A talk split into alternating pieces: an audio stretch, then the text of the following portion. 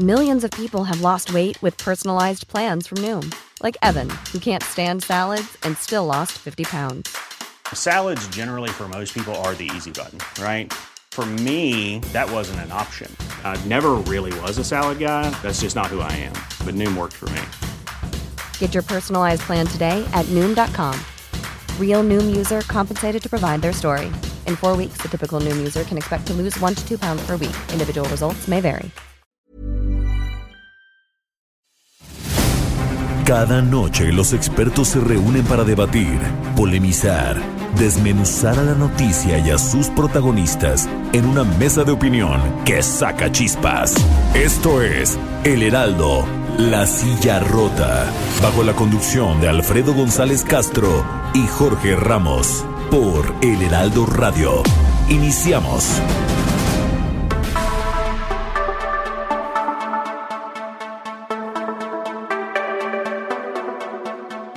Buenas noches, bienvenidos, bienvenidas a esta mesa de opinión, El Heraldo de México, La Silla Rota. Transmitimos desde nuestras instalaciones en la Ciudad de México a través del 98.5 de su FM. Yo soy Alfredo González, le doy la bienvenida. Y bueno, también saludo a nuestros amigos que nos escuchan en la ciudad de Guadalajara por el 100.3, además del 92.5 en Tampico, Tamaulipas, en Villahermosa, Tabasco por el 106.3 de la frecuencia modulada y en Acapulco Guerrero por el 92.1. También transmitimos desde el Estado de México por el 540 de la amplitud modulada, señal que nos permite llegar hasta Morelos y Tlaxcala y algunos municipios de Puebla, Hidalgo y Querétaro. También saludo a los amigos que nos sintonizan y nos siguen por las redes sociales y la plataforma, la plataforma digital del Heraldo de México y La Silla Rota. Bueno, pues antes de seguir, doy la bienvenida mi amigo Jorge. Jorge Ramos, gracias, buenas noches Jorge. Alfredo, buenas noches. Pues buenas noches, han sido unos días muy muy fríos, ¿no? Estos, estos últimos eh, en, la Ciudad de México y bueno, creo que en todo el país. Eh, bueno, saludos al, auditorio y pues sí, eh, sean todos bienvenidos, buenas noches. Y pues esta, esta noche tenemos una, una, una mesa, Alfredo, auditorio. pues además de este asunto del coronavirus que nos ha traído medio asoleados, este, que, si, que si hay casos en México, no, creo que se canceló el, último que se había mencionado en Tamaulipas, también otros en, otra entidad, en, Jalisco. Pero en fin, el tema eh, que, hoy nos ocupa eh, tiene que ver con eh, la corrupción. ¿Qué está pasando en México con, con este asunto? El, eh, Transparencia Internacional, su, capítulo eh, en México. Eh, bueno, se da a conocer este, este índice que es anual, ya nos explicarán nuestros invitados cómo se arma y, cuál es la implicación de estos números. Pero bueno, en, hay que recordarle al auditorio que en 2018 México ocupó el nada honroso lugar 138 en el listado de 180 países eh, de este índice. Hay que decir que mientras más cerquita estés del, del 1, eh, pues eres más transparente, ¿no? o, te perciben o menos, con menos corrupción, ¿no? Eh, entonces, por ahí va el asunto. Entre 2018 y 2019, México mejoró un puntito, ¿no? Y con Mejoró, vamos a ponerlo entre comillas. Exactamente. Ahorita vamos a encontrar las astillas de este, de este, de este puntito que, que mejoramos, eh, aunque es cierto, detiene, digamos, una caída sistemática que había empezado en, en 2015.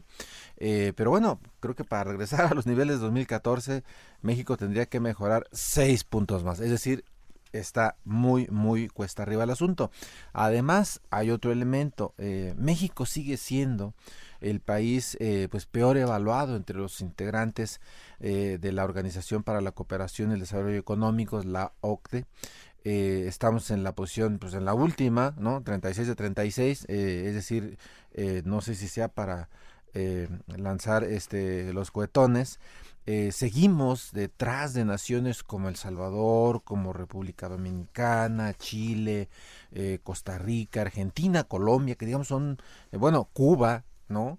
Ruanda, China, seguimos detrás de estas naciones y estamos al nivel de otras como Maldivas, Laos, Myanmar, Guinea, Togo, Mali, es decir, estamos muy lejos de Dinamarca, muy lejos de Noruega. Si quisiéramos hacer el símil de que íbamos a hacer eh, un, sistema de salud como el de los países eh, nórdicos, nórdicos este, pues estamos también muy lejos en términos de percepción de corrupción. Entonces, estos resultados son para lanzar las campanas al vuelo. Suponemos, suponemos que no, Alfredo. Claro, y, y qué mejor, eh, Jorge, amigos del auditorio, para hablar de este tema, pues sí tenemos unos invitados de primer nivel. Y bueno, pues vamos a darles la bienvenida a nuestro estudio. Le doy la bienvenida a la doctora Dálida Costa Pimentel, que es titular de la Unidad de Vinculación con el Sistema Nacional de Corrupción, Anticorrupción. Dálida, gracias por acompañarnos esta noche. Gracias, Dálida. También está con nosotros Eduardo Bojorques, que es director del capítulo mexicano de Transparencia Internacional. Eduardo, muchas gracias por acompañarnos y pues gracias por, a los dos por aceptar la invitación. Jorge, pues vamos a entrar ya de lleno a, la discusión del tema. Así es. Eh, bueno, abramos la discusión. Eh, recordemos, insistimos, México gana un punto, avanza ocho posiciones respecto del año pasado. Eh, no hemos logrado acercarnos a los 34 puntos, por ejemplo, que se tenían en 2012, ¿no? Es un, es un dato interesante. Y bueno, Eduardo, si nos puedes explicar eh, en qué consiste, quiénes participan en este índice, cómo se construye, eh, qué significan esos puntos y por qué no tenemos, por ejemplo, los de 2012. Y yo agregaría, eh, ¿cuál ha sido nuestro mejor año en esta, en esta medición, Eduardo Bojorques, de Transparencia Mexicana? Pues muy buenas noches y gracias por la invitación, Alfredo, Jorge es un gusto compartir mesa con Dálida, que nos conocemos ahora sí que de la friega cotidiana de hacer que se mueva un poquito el Sistema Nacional Anticorrupción. Eh, ¿Qué te puedo decir, Jorge? Eh, mira, eh, muchas personas hacen la pregunta de por qué un índice de percepción lleva tantos años funcionando como el indicador más importante del mundo en el tema de corrupción. Y es porque quienes participan de la corrupción no dejan recibos, ¿verdad? Digamos, no, no van llevando una, contabilidad. de sus actos y se los van entregando. Entonces tiene que medir de forma indirecta a nivel global eh, a partir, eso sí, de la opinión de personas, hombres y mujeres muy informados. Es decir, ¿quiénes son los que se encuestan para este tipo de estudios? Pues, por ejemplo, los analistas de riesgo país o de riesgo financiero, que todos los días están analizando cómo se comportan los países, ¿no? que pueden hacer comparaciones entre países, que ese es otro tema muy importante. Son los que tienen la información. Son los que tienen la información y digo, para describírselo al auditorio, imagínate, o sea, esas personas se sientan todos los días frente a una computadora a ver cómo se están moviendo los países. ¿Quiénes más están eh, siendo encuestados? Eh, por ejemplo, eh, ejecutivos, empresarias, empresarios que tienen negocios globales. por ejemplo, muchos de nuestros informantes están ahorita, junto con una delegación de la Cancillería, en Davos, ¿no? En, Suiza, en el Foro Económico Mundial, y claro que pueden hacer de verdad comparaciones, ¿no? Pueden decir, mira, cuando yo llego a la aduana en el caso mexicano, pues se comporta así. Cuando llego a la aduana en Colombia, se comporta de esta manera. Hablan a partir de la experiencia, Eduardo. Del, conocimiento y de la experiencia, porque tienes los dos casos. Tienes el que es solamente un estudioso del tema y hay quien es, pues, que tiene una experiencia directa, ¿no? Porque sabe perfectamente en qué aduana se para qué, ¿no? Dónde, dónde están los problemas. Eh, lo, me preguntaba sobre la mejor eh, calificación. Como fueron creciendo el número de países, en el año 2012 eh, eh, planteamos un ajuste metodológico porque pasaron de ser poquitos, cuando empezamos a hablar de estos temas eran cerca de 50 países y ahora medimos 180. Entonces hicimos un corte y la serie que estamos presentando eh, es la serie que viene del año 2014, cuando tuvimos 35 puntos en una escala de 0 al 100, y ahora estamos presentando la, la edición 2019 con 29 puntos sobre 100. Es decir, eh, aunque mejoramos un punto respecto al año pasado, pasamos de 28 puntos a 29, lo cual es una, yo diría que no es una nada despreciable. Veníamos de una caída eh, pues bastante continua de los últimos cinco años. el hecho de meter freno ya es un algo positivo. yo creo que no hay que escatimarle ahí la, a nadie el puntito. pero pues para regresar a donde estábamos, no para, no para ser el líder en el tema, para regresar necesitaríamos seis puntos más. Si queremos alcanzar, no, me alargo, si queremos alcanzar realmente, por ejemplo, a, pues a los países en los que México se encuentra, es la quinta economía del planeta, ¿no? Digamos, no, no puedes estarlos comparando con Myanmar, Togo, Maldivas, Mali. Si nos comparamos con los de nuestro tamaño. Con la OCDE. los países como la OCDE la somos el 36 de 36, incluso después de que entró Colombia, ¿eh? que pensábamos que podría ser una- un asunto favorable a México. Y si nos comparamos con el grupo de los 20, que son las 20 economías más grandes del mundo, bueno, está incluida la Unión Europea y 19 países, sí logramos ahí mejorar un lugar y separarnos de Rusia, que quedó en la posición 20 y nosotros pasamos a la 19. Eh, lo, lo importante aquí es, yo creo que es muy, muy significativo el concentrarnos en los de tu tamaño, porque voy a hacer una, no soy experto en fútbol, pero era muy fácil compararse en la, con la CONCACAF, ¿no? Este, Yo también estaba pensando en fútbol y estaba pensando en la tabla de posiciones. O sea, ¿dónde estamos? Seguimos en el sótano, pero está bien. En el argot periodista. este, Sí, estamos en el sótano, realmente. Estamos en el sótano. Eh, y en cualquiera de las, de las de las dos comparaciones que hagas, con la OCDE, con este el, el G20, este, pues, seguimos en la lona. ¿no? Seguimos Pero bueno, en a ver, y, y a mí me gustaría que este Dálida Costa, que es eh, titular de la unidad de vinculación eh, de la Secretaría de la Función Pública, que en una primera aproximación nos dieras una, una traducción de cómo eh, evalúan ustedes eh, los resultados de este año, que eh, ya lo dijo Eduardo, eh, no hay que diseñar, pero a ver, ¿cuál es la traducción? Primero que todo, muy buenas noches, eh, Alfredo, Eduardo, Jorge. eh, gracias por la invitación. Desde la Secretaría de la Función Pública consideramos que son unos resultados muy positivos estos del índice de la percepción de, la corrupción de la edición 2019 que realiza Transparencia Internacional. Como bien lo decía Eduardo, es un índice que a nivel internacional es uno de de los más importantes en materia de la medición de la percepción y para la Secretaría de la Función Pública encabezada por la doctora Irmerendira Sandoval Ballesteros, este es el fruto, el resultado de una estrategia de anticorrupción que inició este gobierno desde el primer día de la administración, desde el primero de diciembre. Pero sí es importante también señalar, como bien también lo retoma el comunicado de transparencia mexicana, este índice todavía contempla algunos meses del periodo 2018, eh, digamos de la transición del gobierno, eh, la administración pasada y este nuevo gobierno encabezado por el presidente Andrés Manuel López Obrador y hace un corte hasta agosto de, del 2019. Entonces, desde nuestro punto de vista, remontar ocho posiciones, tomando en cuenta solamente estos seis, siete primero, primeros meses de la, del nuevo gobierno, es, es, es, es digno, yo creo que de celebrar, es positivo y nos da esperanza que a la próxima edición del índice, cuando se puedan este, revisar el impacto de todas las acciones que también se realizaron en el segundo semestre, más las que se están implementando des- desde la Secretaría de la Función Pública, así como desde otros entes públicos con los cuales nos coordinamos, este, la UIF, este, también con la Fiscalía Anticorrupción, que ahora tiene eh, es autónoma, creo que los resultados serán muchos posit- muy positivos. Desde nuestro punto de vista es muy significativo el, que estamos en un punto de inflexión, o sea, se rompe una tendencia que venía desde 2015 eh, decayendo, este, precisamente en 2015, que es un punto importante remarcar los escándalos de la Casa Blanca, este, el tema de Ayotzinapa, entre otros que volvieron a poner en la palestra el tema de la necesidad de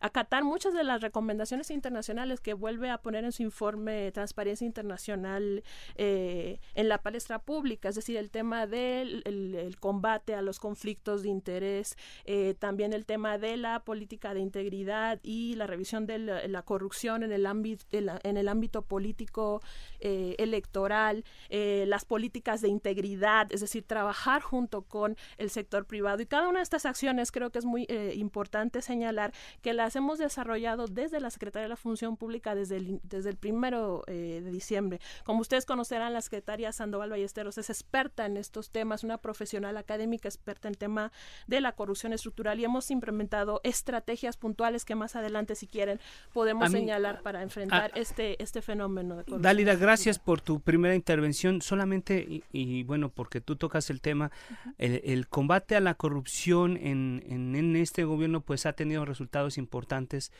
Pues ya tenemos el, el caso de Rosario Robles. Así es. Yo creo que en algún momento o en otros gobiernos siempre se habló de peces gordos. Pues en este caso no es un pez gordo, pero es una exsecretaria de, de Estado que está eh, ya bajo, digamos, en un proceso que continúa. Y, y la pregunta directa es, En este gobierno hay un hay una aplicación de la ley selectiva en, en, materia de combate a la corrupción, porque por un lado vemos a Rosario Robles pues en un proceso, pero por el otro lado vemos que exoneran a un, a un funcionario como Manuel Bartlett señalado. Entonces, la pregunta concreta es, ¿es selectiva la aplicación de esta, de esta justicia y de este combate a la corrupción en este gobierno? Claro que no, la Secretaría de la Función Pública, el mandato del presidente es por encima de la ley, nadie de ningún caso es, es una eh, selectiva, había procesos abiertos.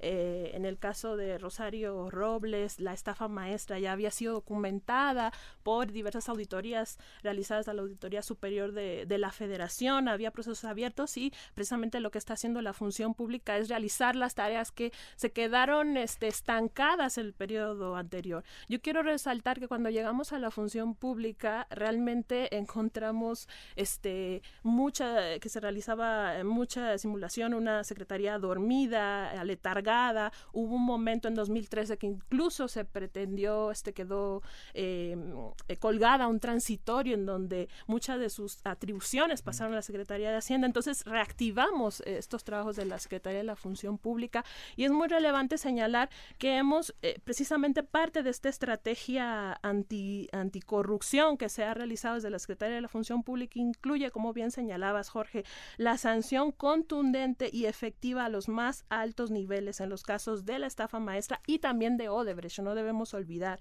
También, este, como ustedes sabrán, la función pública ha sancionado ya recientemente en este mes de enero, lo ha anunciado dos altos mandos de Pemex relacionados con el esquema de la estafa maestra.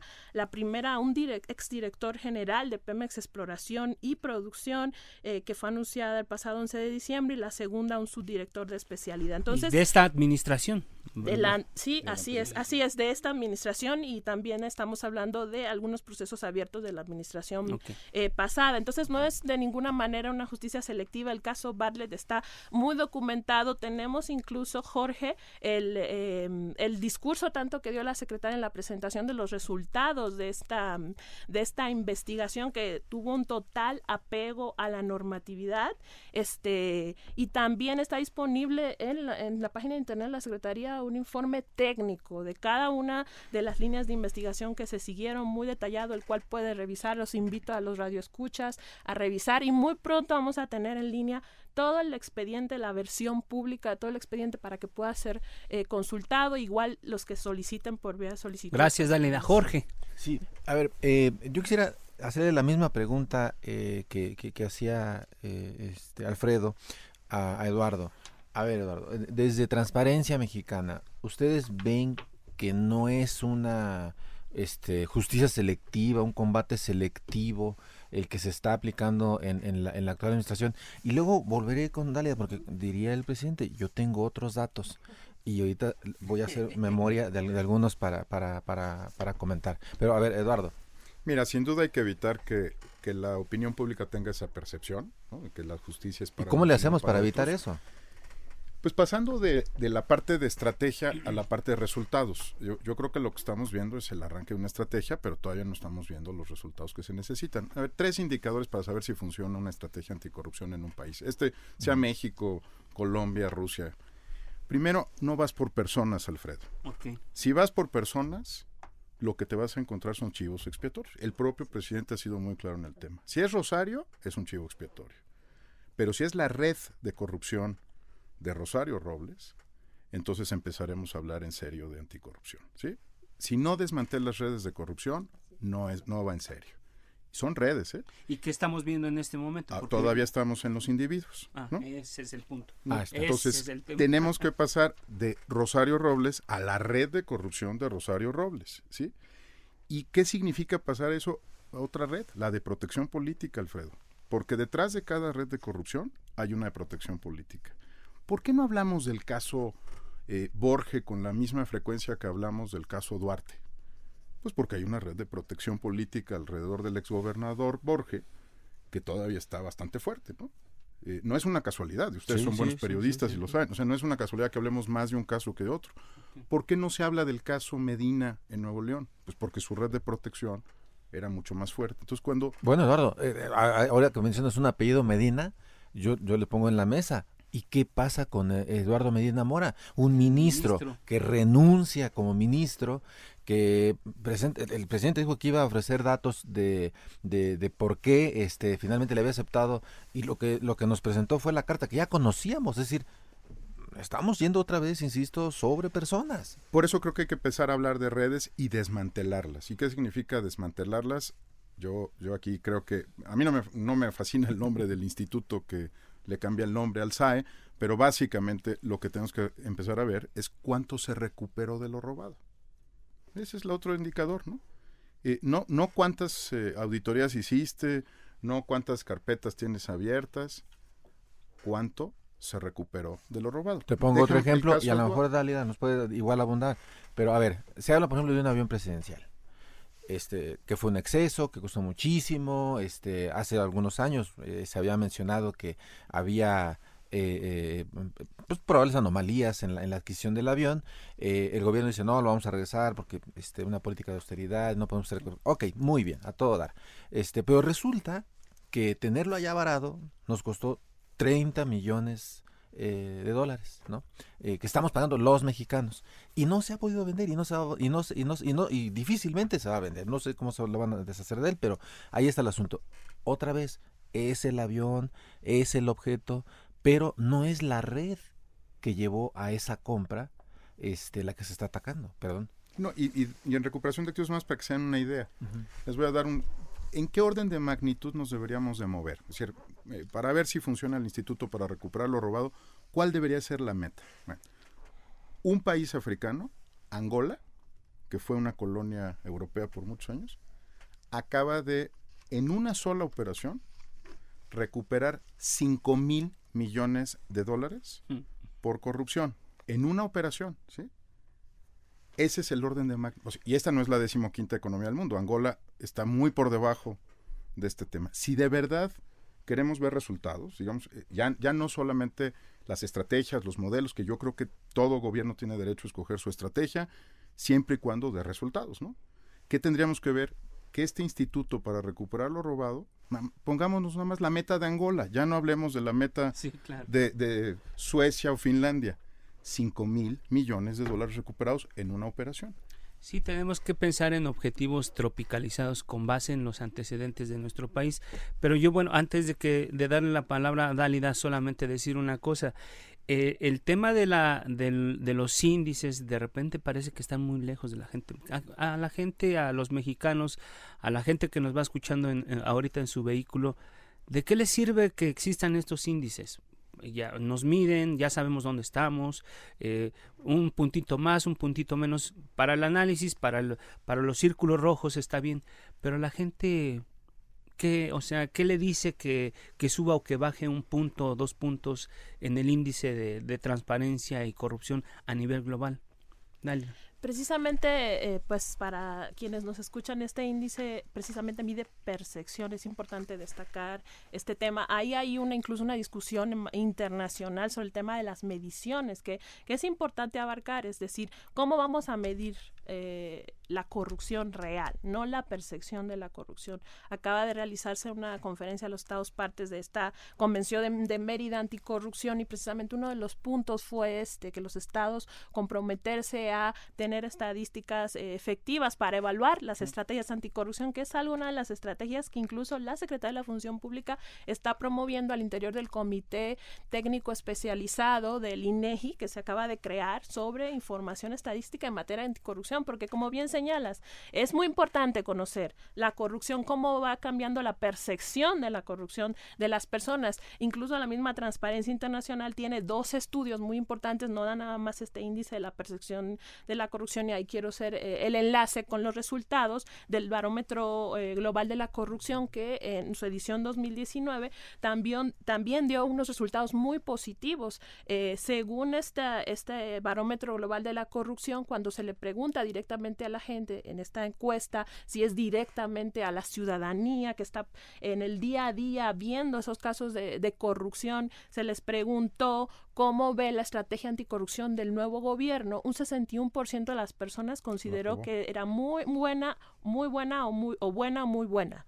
Este en relación a la, edición anterior 2017 que solamente el 24% opinó que era buena, muy buena. Es decir, ahí habla de un nivel de confianza de la ciudadanía en Sigue siendo percepción o confianza. Sigue siendo percepción igualmente que el índice de la percepción de la corrupción, nada más que medido desde, como bien decía Eduardo, desde otra visión, desde la visión de algunos los informantes, los expertos, y aquí quiero dejar muy en claro que mide sobre todo el tema de los riesgos riesgo país, eh, muy enfatizado y canalizado al ámbito económico, al tema de los sobornos, los desvíos de recursos, cómo se enfrenta el país y tiene mecanismos para enfrentar esto, para enfrentar este el conflicto de interés, entre otros. Entonces, sí, para el ciudadano eh, le sirve como un referente, pero sigue siendo percepción. Aquí lo importante es avanzar hacia estadísticas e la generación de información contundente sobre cuál es el impacto real de las estrategias anticorrupción y de las políticas públicas anticorrupción.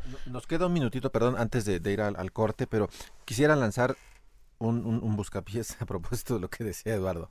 A ver, ¿sabe la función pública cuánto eh, recupera en las arcas por sanciones, por inhabilitaciones? ¿Sabemos cuánto?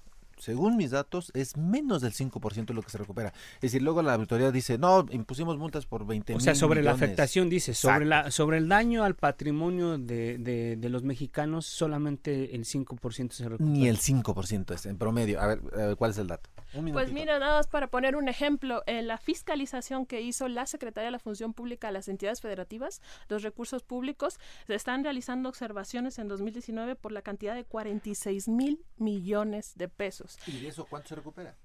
Este, básicamente se tiene que o se solventa, pero la mayoría lo que está haciendo es reintegrando a las arcas del gobierno este, esta cantidad. Ya la mayoría empezó, vamos, este, con precisamente en ese momento hay, hay un procedimiento procesal un tiempo y justamente en este año 2020 se tiene que eh, las entidades federativas tienen que responder o se solventa cuál fue o se repara el, daño al erario. Pues son 46 mil millones de pesos, nada despreciable, lo que se considera que cada peso invertido en esta secretaría es una inversión, considerando nuestro presupuesto, que para este año fue de 1.400 millones de pesos, un aumento considerable con respecto al anterior, que fue de 900 millones.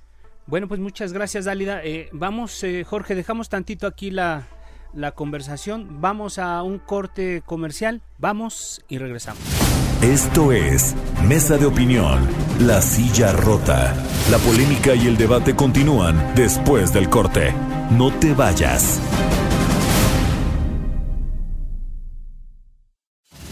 El Heraldo, La Silla Rota. Mesa de análisis e investigación. Con Alfredo González Castro y Sandra Romandía. Regresamos.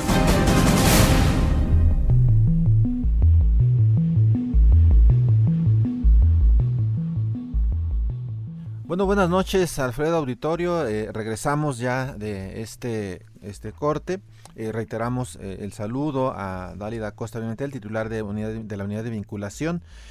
con el Sistema Nacional Anticorrupción de la Secretaría de la Función Pública. También está con nosotros Eduardo Bojorquez, director del capítulo mexicano de Transparencia Internacional. Bienvenidos a ambos a, a, esta, a esta mesa. Alfredo. Bueno, eh, Jorge, y, ya lo decíamos antes de ir al corte, pues creo que eh, desde, el, desde el gobierno de la, de la Cuarta Transformación, desde el gobierno del presidente Andrés Manuel López Obrador, existe la, la certeza de que se están haciendo bien las cosas. Aquí, aquí la pregunta para mí que yo dejaría aquí a, a nuestros invitados es, ¿necesitamos una cacería de peces gordos para estar en niveles de percepción de Dinamarca? No, yo creo que, fíjate, ya, ya no estamos hablando de percepción desde hace un ratito, y eso creo que es muy importante. Hay que objetivizar los resultados del control efectivo de la corrupción. Entonces, la pregunta que tenemos que hacernos es muy sencilla. ¿Cuántas redes se desmantelaron el año pasado? ¿Cuántos activos se recuperaron? No las multas, porque las multas son, son una sanción que normalmente la pierde después el gobierno en un tribunal superior. ¿no? Este, digo, eso es eh, es un hecho, está documentado, ¿no? Impone la, sanción, por ejemplo, la de Odebrecht, ¿no? Eh, la impuso la Secretaría de la Función Pública cuando Aureli Gómez era titular de la Secretaría, un mes después un juez se la tumbó, ¿no? Eh, no, creo que es cuánto regresa a la caja, ¿no? Eso es lo que tenemos que empezar a medir. Por eso yo, nuestra meta son, debería de ser cuando menos la de Angola, 5 mil millones de dólares. Si tú recuperaras 5 mil millones de dólares de corrupción, pagamos el INSABI, ¿no? Claro, ya Sí, ya, pero es, es una operación distinta. Y yo creo que a veces somos injustos con la Secretaría de la Función Pública porque la Secretaría no es la responsable de hacer eso. No, le estamos pidiendo a una Secretaría que no tiene facultades y atribuciones para recuperar los activos que lo haga. ¿A quién le toca? A la Fiscalía General de la República y a un juez.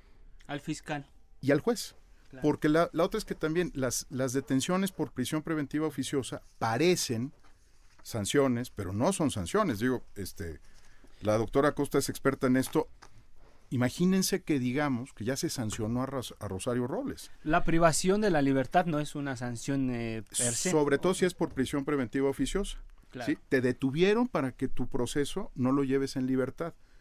Pero, Alfredo, me da- o sea, si nosotros decimos que está juzgada, no, no está juzgada. ¿Qué nos pasó ya en la administración del presidente Peña Nieto que a todos decepcionó?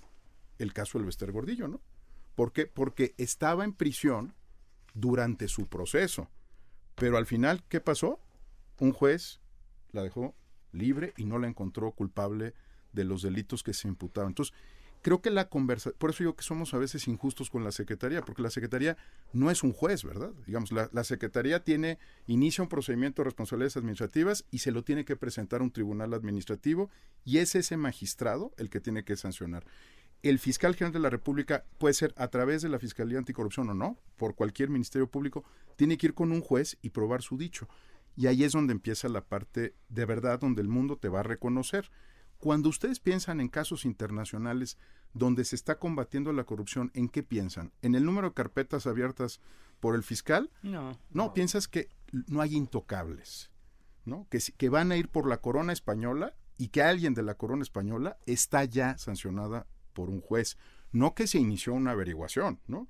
No que están investigándola. ¿Cuándo piensas que Corea del Sur, digo, estará muy lejos de la Sí, no, opinión pero- pública, pero digamos, tenemos que decirlo. Son ejemplos. O sea, en Corea del Sur fueron por Samsung y por la presidenta. ¿Tú te imaginas la red de protección política que tiene Samsung en Corea Claro. del Sur? Eh, Usted de tener a todos los legisladores, la mitad del gabinete, ¿no? Le pagó su campaña, sí. el Congreso. Y fueron por Samsung y la presidenta tuvo que renunciar por tener una relación inapropiada con una empresa privada. Entonces, sí creo que, como, como bien dice Dálida, la conversación ya tiene que cambiar, ¿no? O sea, la percepción, pues bueno, es un referente, pero es, ¿cuánto recuperaste? ¿Ya está en caja? Ya, si ya está en caja, entonces ya sabemos que tuvo éxito la El estrategia. resultado. ¿Sigue a prueba, perdón, Eduardo, sigue a prueba eh, la estrategia anticorrupción de la cuarta transformación? En cualquier gobierno, Jorge, porque lo que, lo que está planteando el presidente yo creo que es correcto. A ver, ¿qué está diciendo? Usted es un delito económico, ¿no? Entonces necesitamos a la Secretaría de la Función Pública, a la Unidad de Inteligencia Financiera, al Fiscal General y al SAT. Y los tenemos que alinear porque este es un delito económico. Y cerramos con los jueces. Y para cer- que- para que se Ellos van, presentan a un juez y el juez sanciona y a partir de la sanción de un juez se recupera el activo. O sea, yo creo que el, el Congreso ya les dotó de las herramientas que necesitaban. Extinción de dominio, ¿no? Reformas importantes a la Fiscalía General de la República, autonomía. Entonces, no es que esté a prueba la del presidente López Obrador. Lo que está a prueba es permanentemente la estrategia de anticorrupción.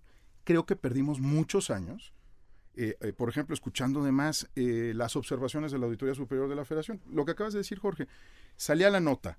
Observados 87 mil millones de pesos. Luego todo se comprobaba y las posibles responsabilidades eran sobre unos jefes de departamento, ¿no? Nunca sobre un secretario. Cuestiones So- administrativas, o sea. y muy chiquitos. Entonces era como combatir la corrupción en un centro comercial yendo contra los cajeros, ¿no? Sí. Sí, entonces cuando tú quieres objetivizar esto y hay que hacerlo, Alfredo, estoy totalmente de acuerdo, es que no haya intocables, que se desmantele la red completa y que se recuperen los activos. Les dejo para la, la- la parte teórica que Dálida y yo también di- disfrutamos, la conceptual y la analítica. Si de verdad México quisiera ser un ejemplo en el mundo, hay una cosa muy abstracta pero muy importante, que es la reparación del daño a las víctimas. Mm. Porque hubo víctimas. Claro. Niños que no recibieron las medicinas, ¿no? Eh, eh, personas que no se pudieron transportar, pero esto todavía en México es ciencia ficción. O sea, la discusión Todavía. sobre la, Sí. la reparación del daño a las víctimas está en modo ¿A, qui- teórico. a quién, ¿A quién le van a reparar el daño de una, de una carretera que no se construyó por una decisión administrativa? A ver, sí, a O sea, ver, ¿quién- Dalida, En ¿cuándo fin. vamos a pasar de la ciencia ficción a la realidad? No, no, no hay ciencia No, en la- ficción, pero en este tema. ¿no? Nada más. Reparación Justamente, de las es que víctimas. justamente en ese tema, desde la Secretaría de la Función Pública, una de las primeras acciones de relanzamiento fue la ciudadanización del combate a la corrupción. Para nosotros está muy claro que es importante este tema de la reparación a las víctimas que, que se señala. Dentro de la nueva reestructura que tiene la Secretaría de la Función Pública, vamos a tener esta coordinación de ciudadanización que se basa en tres ejes principales. Primero, la relación con el sector privado, porque para enfrentar este mal hay que este, unir fuerzas con, con, con las, los empresarios. Y, ahí estamos nosotros con el lanzamiento, ya estamos en el piloto del padrón de integridad empresarial. Tenemos que ir de la mano para enfrentar a la corrupción precisamente con el empresario y esta vinculación con el empresariado para enfrentar esta, esta corrupción que es pública privada. Es muy importante no caer en esos enfoques reduccionistas que solamente ven la corrupción como algo únicamente público. Otro tema es la justamente la atención a víctimas de la corrupción y ese también ahí estamos viéndolo como un tema, un eje central de nuestra estrategia anticorrupción está eh, eh, eh, establecido en el nuevo programa transversal de combate a la corrupción y a la impunidad. Lo pueden revisar y sí la tenemos en radar y claro que sí es importante para este nuevo relanzamiento de la Secretaría de la Función Pública. Pero también quisiera tocar el tema que mencionaban de los intocables. No hay intocables en este gobierno, no. No, no hay intocables. Y precisamente las, Las redes, redes. de corrupción, lo que los de los primeros resultados que esta Secretaría eh, de la Función Pública presentó fueron los nuevos casos que están directamente relacionados con el mismo modus operandi de la estafa maestra. Estamos trabajando precisamente en un tema de la taxonomía de la corrupción. ¿Cuáles son estos modus operandi en el sector salud, en el sector este, pe- eh, los energéticos? Cada uno de los sectores tiene un diferente modus operandi de cómo se realizan esos actos de corrupción y lo que hubo, se presentó en la mañanera del día de hoy es muestra de ello. O sea, la propia Secretaría de la Función Pública presentó cómo el Seguro Popular de las, eh, de las investigaciones que hemos realizado derivado de denuncias y de la fiscalización se están eh, eh, eh, eh, estableciendo un posible daño al erario de unos 6 mil millones de pesos precisamente el por el tema de desvío de recursos en el ámbito del sector salud. Entonces, eh, no, no estamos dejando de, lado el tema de las redes de corrupción. Claro que hay este, eh, sanciones ejemplares, contundentes y efectivas a altos funcionarios, pero también lo hay en todos los niveles. Eh, de las investigaciones eh, que se han abierto, de las 23 mil carpetas de investigación que se tienen abiertas actualmente, 9 mil han sido resueltas y sanciones ejemplares desde el 1 de diciembre de 2018 hasta el 15 de enero de este 2020 han sido 3.847 sanciones de 3.097 eh, personas, eh, servidoras o exservidores públicos sancionados. Y es importante recalcar con el tema que mencionabas, este Jorge, de eh, cuánto se ha recuperado nada más en el tema de sanciones a licitantes, proveedores y contratistas, que este es otro foco rojo en el ámbito de la corrupción, las contrataciones públicas.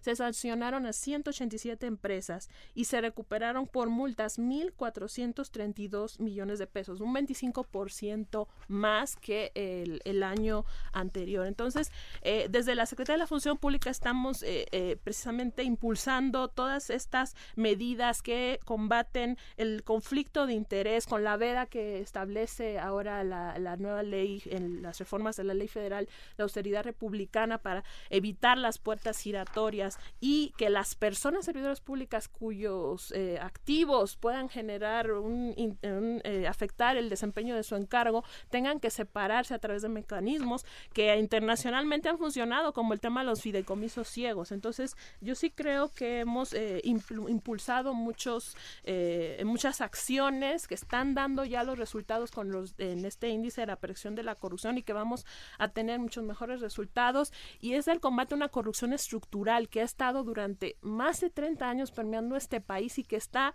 eh, hasta lo más profundo del engarzado con estructuras económicas, sociales, políticas, culturales. Entonces, eh, es un fenómeno que no se va a resolver de la noche a la mañana, pero que sí estamos dando resultados contundentes al respecto, tanto en la Secretaría de la Función Pública como coordinadamente con la UIF, con el SAT. Hemos firmado convenios precisamente para poder coordinarnos, porque un, aspecto clave en este tema es la coordinación y lo, lo, sabe muy bien Eduardo, y es por eso que la Secretaría de la Función Pública desde el Sistema Nacional Anticorrupción está promoviendo mayores este, canales de comunicación más efectivos este, y estamos discutiendo junto con el Comité de Participación Ciudadana esta política nacional anticorrupción que muy prontamente eh, será aprobada y tratando de alinearla a la política anticorrupción del gobierno. Gracias, Lálida. Pues ya llegamos al, fin de, este primer bloque, eh, no sin antes, este, Eduardo, un minuto para, para cerrar con una conclusión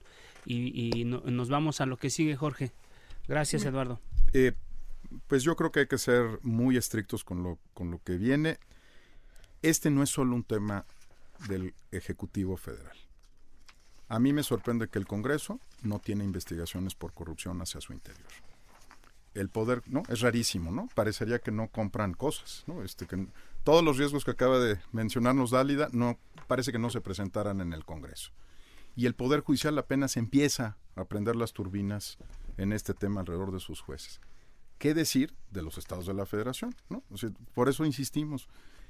a ver, hay una parte que le toca hacer el Ejecutivo Federal, pero la Fiscalía General de la República no es parte del Ejecutivo Federal, es un órgano constitucional autónomo del Estado. Entonces, Dalida nos puede compartir lo que está haciendo al interior de la Administración Pública Federal, de las 247 unidades administrativas, el presidente López Obrador, pero el país tiene que empezar a informar sobre lo que está haciendo el Congreso, sobre lo que está haciendo el, Poder Judicial, sobre lo que están haciendo 32 entidades federativas que son autónomas. ¿no? Eh, y si no lo vemos así, lo que vamos a tener son de verdad muchas acciones importantes, pero no vamos a tener dinero en las arcas de la nación de vuelta, ¿no? Gracias, gracias Eduardo. Eh, vamos con Dálida. Un minuto para cerrar, Dálida, ya estamos con el tiempo encima. Gracias. Pues eh, señalar que estamos eh, desde la Secretaría de la Función Pública encabezando a través del programa transversal este, este combate a la corrupción desde el gobierno federal. Precisamente aunaremos y fortaleceremos esta estrategia coordinándonos a través del Sistema Nacional Anticorrupción, el Sistema Nacional de Fiscalización con las entidades federativas. Ahí tenemos también eh, una relación eh, eh, estrecha con las contralorías estatales y hay muchos, muchos puntos que fortalecer y que consideramos que de esta estrategia del gobierno federal puede permear hacia allá. Este, y, y, decirles, combinarles a revisar cada uno de los resultados que estamos presentando en la Secretaría de la Función Pública. Estamos con todo contra el combate a la corrupción y todo tipo de corrupción, pero la más importante y la que más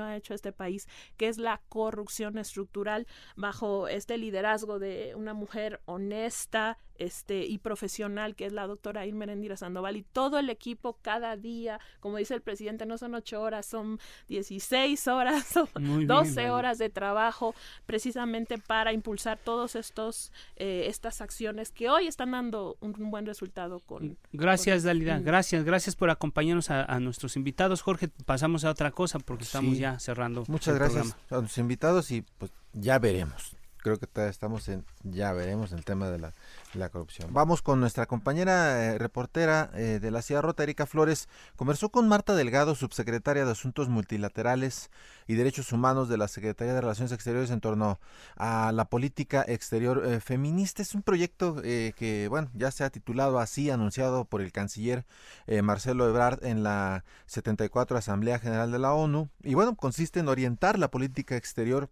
bajo una visión feminista. El objetivo es erradicar todas las formas de violencia y discriminación hacia las mujeres.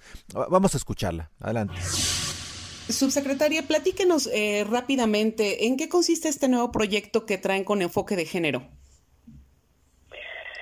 Mira, eh, esta es una esta es una nueva orientación de la política exterior del país que el canciller Marcelo Ebrard anunció en la 74 Asamblea General de las Naciones Unidas para expresar el compromiso de México con toda la agenda de igualdad sustantiva de las mujeres y también para erradicar todas las formas de discriminación y de violencia contra las mujeres. Es muy interesante eh, que hagamos esto. Por supuesto, esto lo hacemos porque estamos en el entendido de que México tiene retos en esta en esta agenda. De ninguna manera pensamos que México tenga ni igualdad sustantiva ni tengamos eh, resuelto el problema de violencia contra las mujeres. No. Por lo tanto, necesitamos tener una política exterior. ¿Por qué exterior? Porque es en el ámbito de los acuerdos multilaterales en donde muchos de los derechos que tenemos o que no tenemos las mujeres se discuten, se dirimen, se analizan. Y por otro lado también estos compromisos se van aterrizando eh, pues en, eh, en, el país. Nosotros como Secretaría de Relaciones Exteriores, Ebrard quiere que aquí haya una, eh, una, un, desarrollo institucional que tenga una perspectiva de género y que incluya toda la, agenda de igualdad, de no discriminación y todas las políticas de ascensos, todas las políticas que nosotros internamente, como cualquier institución de la administración pública debería, pero nosotros en este ánimo de, obviamente ser empática a nuestra política exterior, eh, internamente en relaciones exteriores también lo estamos haciendo. Marta, ¿cómo sería, cómo le explicamos al lector esto? ¿Sería eh, equidad de género para las, las funcionarias mexicanas que trabajen en el extranjero? ¿O, qué pueden entender ellos por esta política de equidad de género de México eh, desde el extranjero? ¿Cómo se los explicamos? Bueno, mira, hay varios, esto es muy interesante lo que me preguntas porque tenemos varios ejes, este es como en muy diversas perspectivas. Uno, necesitamos una agenda feminista exterior con una perspectiva de igualdad de género y esto se, es una serie de políticas públicas que fomentan la igualdad sustantiva en los foros multilaterales, te diría, ¿no? Por otro lado, necesitamos una Secretaría de Relaciones Exteriores paritaria en los cargos de dirección, en eh, todos los organismos que tenemos eh, eh, nosotros como Secretaría. Está también tiene esta esta aspiración de que sea paritaria. Después tenemos una secretaría que queremos que sea libre de violencia y segura para todas. Y aquí es en donde, por ejemplo, aplica a nivel interno en relaciones exteriores, pero también en el exterior, porque tenemos personal en consulados, en embajadas. Por otro lado, también necesitamos que nuestros consulados sean sensibles y atiendan a la población de mujeres mexicanas en el exterior. Y por supuesto que una política exterior feminista pasa porque la atención a las mujeres en nuestras representaciones en el exterior pues tenga una consideración y una y una perspectiva de género no em, lo que queremos también es que la igualdad sustantiva se visibilice que sea vigente, que se experimente en la vida cotidiana de quienes trabajamos aquí y de las mujeres también mexicanas en el exterior. Y finalmente lo que queremos es que esta Secretaría adopte estos principios de manera interseccional, implica un compromiso con categorías de exclusión que son adicionales al género. Por ejemplo, en el exterior, pues tenemos mujeres que son migrantes, indígenas, eh, quizás de, escasos recursos. Cada una de estas categorías adiciona un elemento de marginación, de discriminación o de desigualdad. Y tenemos que verlo, este feminismo no es solamente desde la perspectiva de género, sino también eh, eh, de una, desde una perspectiva interseccional. Por ejemplo, Marta, eh, el caso uno, bueno, de, todos estos aspectos que acabas de enumerar, ¿podríamos poner un ejemplo de los que tú consideres más relevantes? No sé, te estoy inventando, yo desconozco del tema, me estoy guiando a través de ti. en el caso de mexicanas en el extranjero, ¿han detectado, por ejemplo, casos de violencia, es violencia laboral, son mujeres golpeadas por extranjeros? ¿Cómo le explico esto que, a que a lo mejor aquí en México es muy entendible desde la perspectiva del feminicidio, pero mucha gente podría a lo mejor dudar de que este tipo de casos sucedan eh, de mexicanas vinculadas eh, con extranjeros. No lo sé, ¿cómo sería? Claro, mira, tiene esto tiene tantas aristas que es objeto de planes muy específicos. Sí. Para asuntos muy particulares. Por ejemplo, el que tú me pones es muy importante. ¿En qué se traduce la política exterior feminista cuando existe violencia contra las mujeres en el exterior? ¿Existe? Pues sí, existe en varias medidas.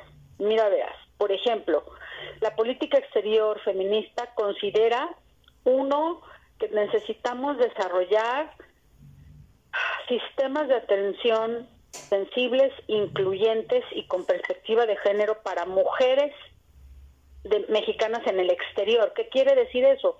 Que si tú estás en el extranjero, eres mujer y tienes violencia, ocurre muchísimo, no tienes una idea. ¿Por qué?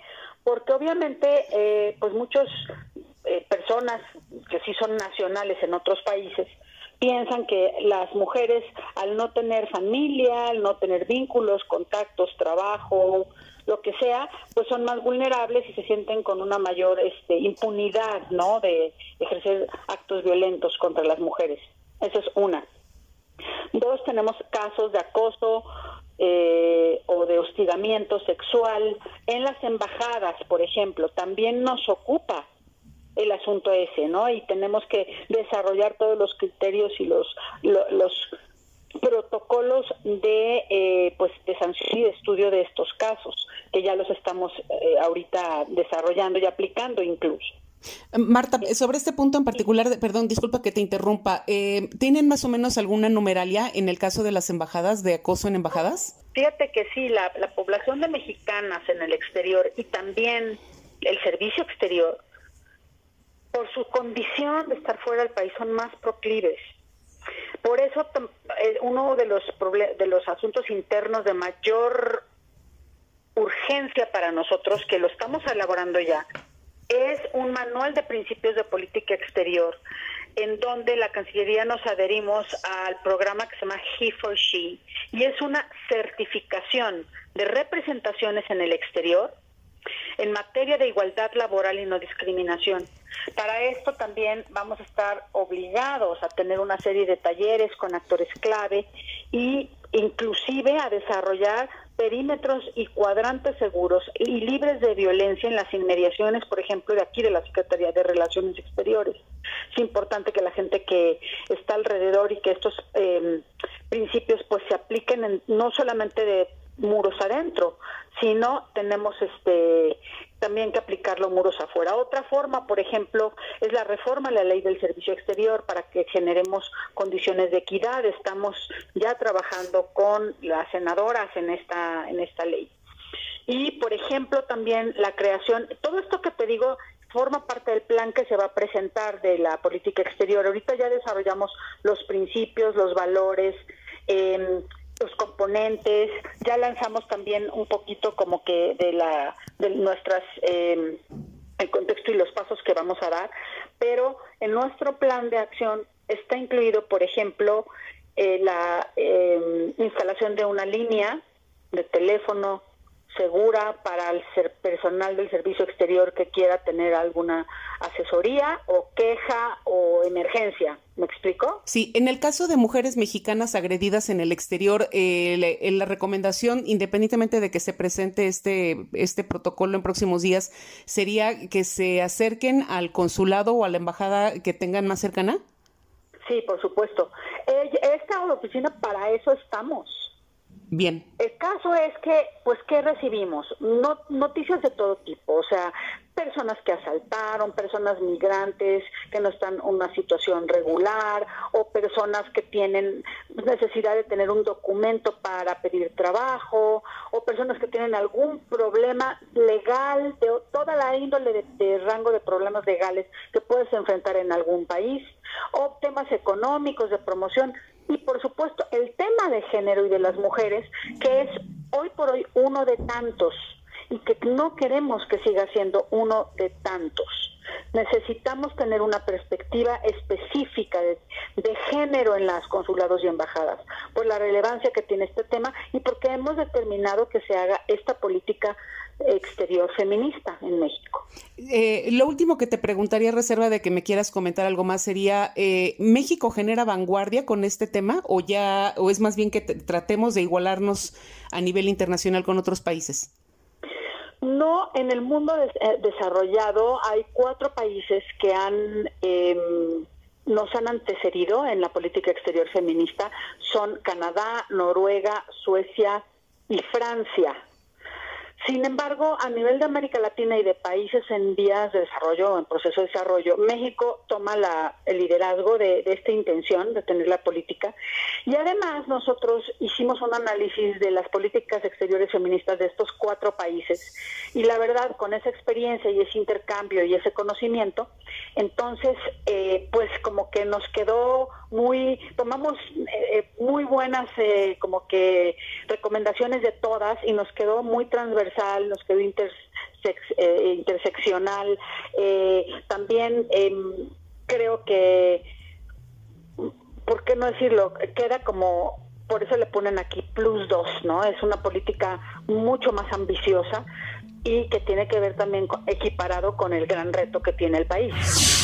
Eh, un tema muy interesante del que habla la, la subsecretaria de Relaciones Exteriores, pero Jorge, como siempre, pues el tiempo nos resulta insuficiente, estamos ya prácticamente de salida, pues como siempre agradecemos a Isaías Robles en la información, Orlando Oliveros en la producción y Jorge Aguilar en los controles técnicos. Pues nos vamos Jorge, buenas noches. Buenas noches Alfredo, buenas noches auditorio y como siempre no se les olvide ser felices. La polémica por hoy ha terminado. Te espera el próximo jueves para que junto con los expertos analicemos la noticia y a sus protagonistas. Esto fue El Heraldo, la silla rota. Por El Heraldo Radio, con la H que sí suena. Hasta entonces.